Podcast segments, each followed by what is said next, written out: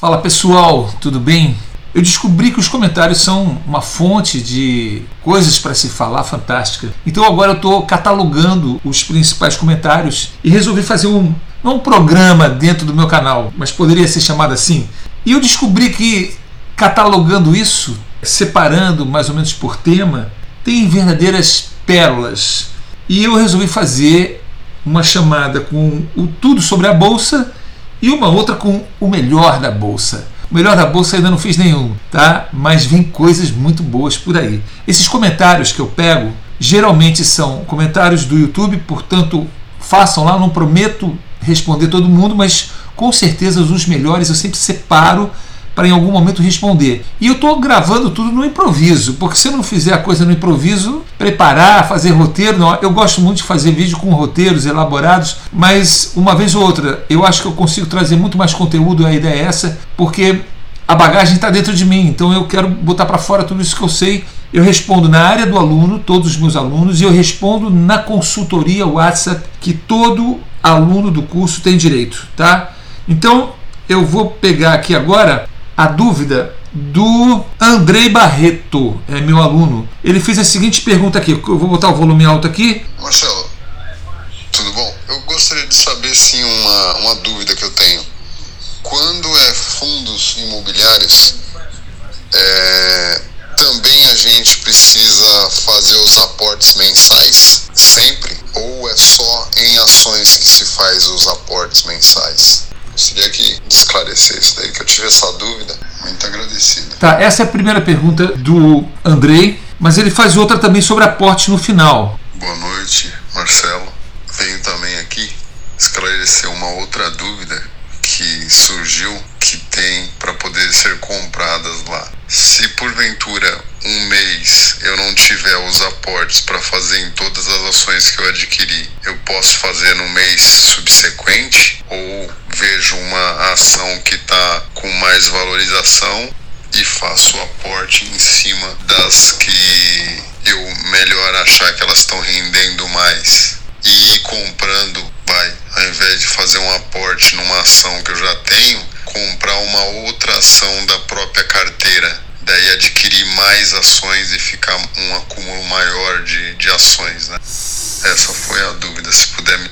Certo, pessoal. Então, falando sobre aportes financeiros, com base nas dúvidas do Andrei Barreto. Abraço para você, Andrei. É uma honra ter você aqui como aluno.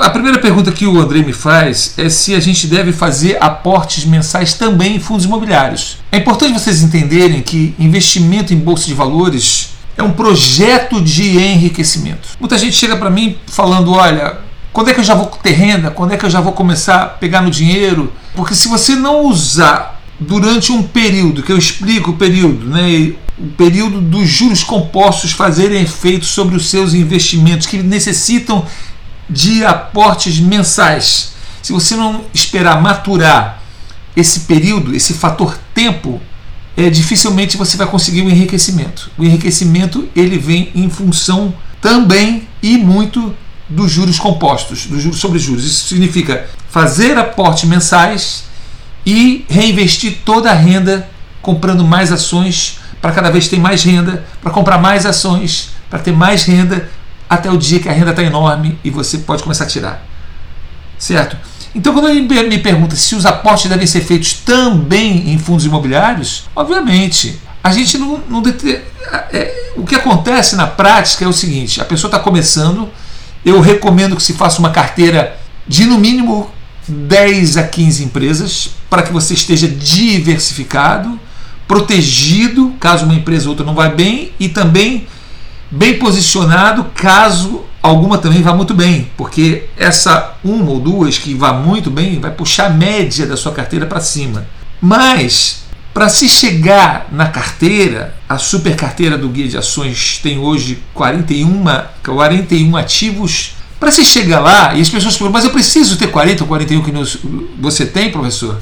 Eu acho que a tendência, eu acho não, eu tenho a certeza que todos os meus alunos, com o caminhar dos meses, dos anos em bolsa, eu acompanho eles, eles acabam indo em direção a ter uma carteira bem maior do que somente 10 ou 15 empresas para começar. Então os aportes precisam ser feitos na carteira como um todo. Aí você me diz, Tá, eu não tenho dinheiro para todo mês, que nem o Andrei falou, para aportar em todas. Eu sempre digo que se deve aportar no mínimo 300 reais por empresa, porque cada vez que você faz uma compra é por empresa que você vai pegar aquela taxa de corretagem.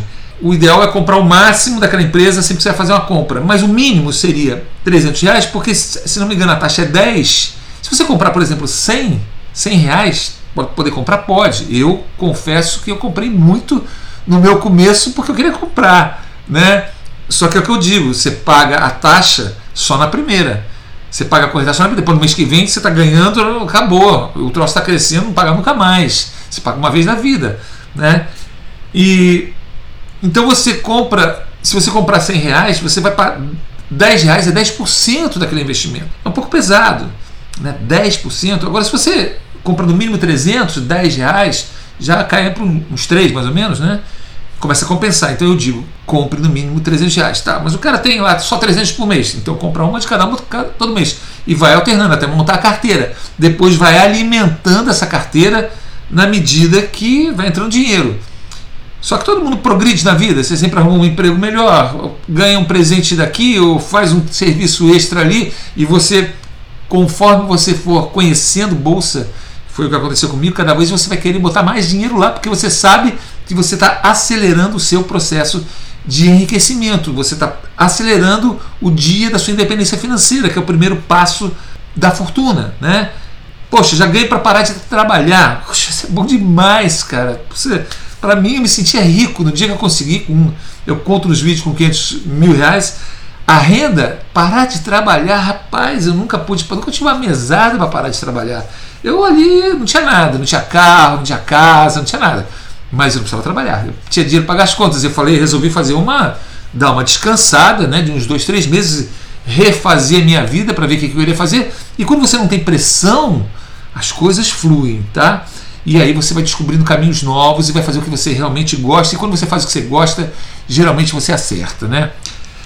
Bom, uh, então não é questão de fazer em ações nem em fundos imobiliários, é questão de fazer na, na empresa como todo. Se você já ganha, sei lá, 3 mil, 4 mil, 5 mil, pode aportar cada vez uma coisa, você espalha tudo naquela carteira que você já tem e vai fazendo. Se não, você vai fazendo é, por módulos, né, por grupos de, de empresas. E aí o Andrei me faz a seguinte pergunta: eu aporto tudo na carteira de uma vez ou conforme a valorização?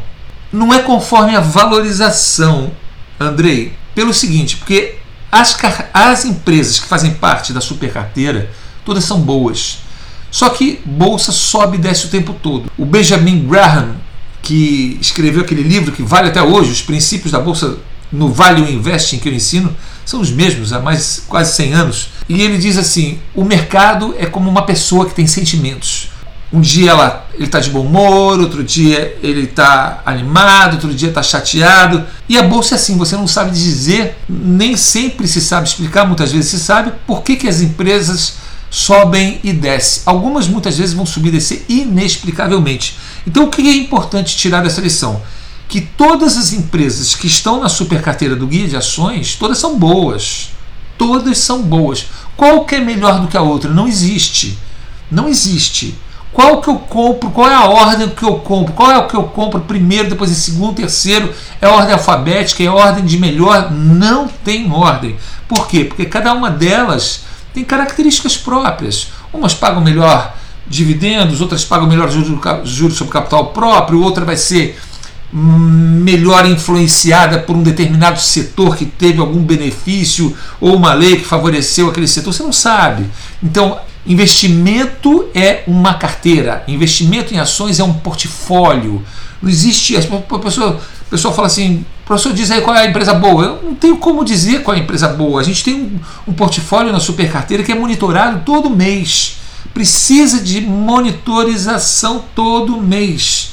Olhar o que está acontecendo, eventualmente você tira uma, eventualmente coloca outras, enfim. É, como foi na crise agora, dividir alguns setores nós demos preferência como setores perenes é preciso monitorar o tempo todo então não é a que valoriza mais é, Andrei porque a que valoriza mais naquela semana ou mês que você está comprando eventualmente ela está mais cara Se você quer comprar aquela empresa, compre. Todo mundo, muita gente me condena por aí dizendo, mas fulano de tal disse que comprar barato é importante. Eu nunca disse que não seja. É lógico que comprar barato, coisa boa, é importante. Mas quando você quer comprar uma empresa que você sabe que é boa, você não vai ficar esperando baixar porque você não sabe se vai baixar. Pode ser que ela não baixe mais e só suba. E você perdeu a oportunidade de comprar aquilo naquela hora. É isso que eu digo. Né? A melhor hora de comprar ação qual é? Quando você tem dinheiro no bolso. Você vai ficar deixar dinheiro parado na conta? Não. Você já quer logo participar de dividendos, proventos, juros sobre capital próprio, que às vezes vão ser pagos lá na frente. Né? Agora, uma empresa da carteira recentemente fez subscrição, você tem a oportunidade de, ganhar mais um pouquinho numa subscrição, coisas desse tipo. Então não é a que mais valoriza, é a que mais está descontada, Andrei. Tá entendendo? Por isso que no guia de ações nós colocamos lá as top 5 mais e as top 5 menos. As que mais valorizaram para a gente saber qual que está crescendo mais e as que mais desvalorizaram, porque quando você vai comprar, comprar as que mais desvalorizaram, muitas vezes isso vai estar comentado ao longo do guia de ações na área de texto, nos comentários dos nossos analistas, muitas vezes, e quase todas as vezes, quando está descontado, são essas que têm que ser compradas. Por quê? Porque muitas das vezes não existe explicação para ter essa queda. E, elas, e todos os ativos da supercarteira são empresas boas. Então elas vão voltar a subir e elas pagam bons proventos.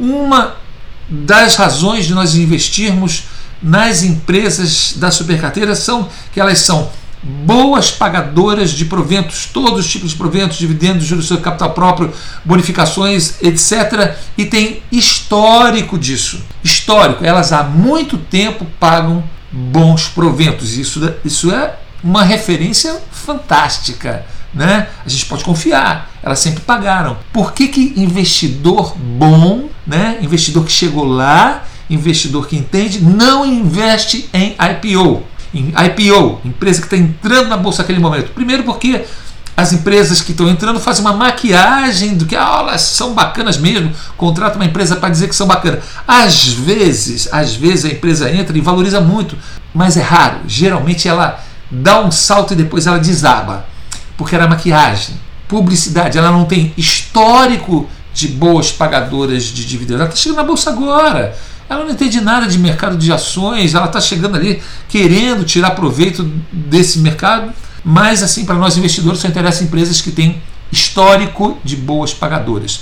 Vocês já devem ter percebido que eu sou um cara extremamente conservador, né? é, apesar de investimento em bolsa, as pessoas acharem que é investimento de risco. Não, risco é morrer pobre investindo em produto bancário e se aposentar pelo INSS. Isso é realmente muito arriscado. Olha que deve doer no final da vida. Né? Eu escapei dessa, mas eu, antes de eu conhecer a bolsa, eu já estava apavorado com essa possibilidade.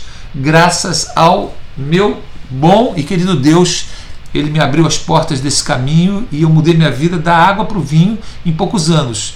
E é isso que eu tra tento trazer aqui para vocês. Existe aposentadoria digna, sim, em poucos anos, em torno de 10 anos, com dinheiro de salário na Bolsa de Valores, desde que se saiba como investir. Por isso que eu invisto o meu tempo, é a minha contribuição, é o meu legado para o meu país, para o meu povo, para trazer aqui sempre um pouco mais de expectativas reais de vida melhor, porque em produto bancário, meus queridos, isso não existe. É entristecedor, é desmotivador contar com aquelas aplicações que não rendem nada. Então, Andrei, fica aqui o meu recado. Aportes devem ser feitos em ações e em fundos imobiliários iguais. No guia de ações a gente trata disso, no curso a gente trata disso. Qual o percentual de fundos imobiliários e ações que se deve ter numa carteira, eles variam de época para época, momento para momento da economia. Tudo é tratado no guia de ações e atualizado mês a mês.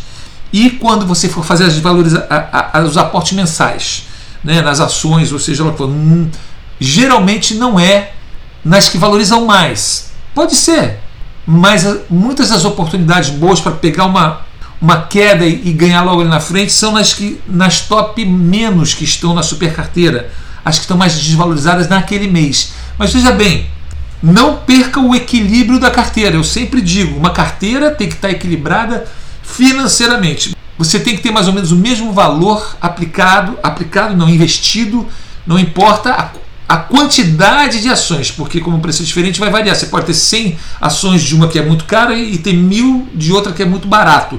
Você tem que ter a mesma quantidade de dinheiro investido em todas as carteiras para ela estar equilibrada e a, e, o, e a proteção e a oportunidade da diversificação fazer efeito a seu favor.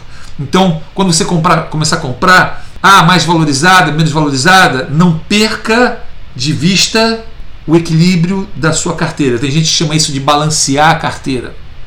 Enfim, balancear, equilibrar, tem que estar tá tudo por igual. Nunca vai ficar igualzinho, tá? Mas tenta. Quando você vê que você tem muito de uma, vai lá e compra das outras. Para de comprar daquela. Beleza? Andrei, espero ter respondido sua pergunta e ter ajudado mais pessoas a entender o que são aportes financeiros na Bolsa de Valores. Eu sou Marcelo Veiga, bacharel em Direito, jornalista, consultor financeiro graduado pela Fundação Getúlio Vargas e sou professor do curso Como Enriquecer na Bolsa, além de autor de livros e youtuber aqui para ajudar vocês a enriquecerem, tá bom? Deus abençoe todos vocês. Tchau, tchau.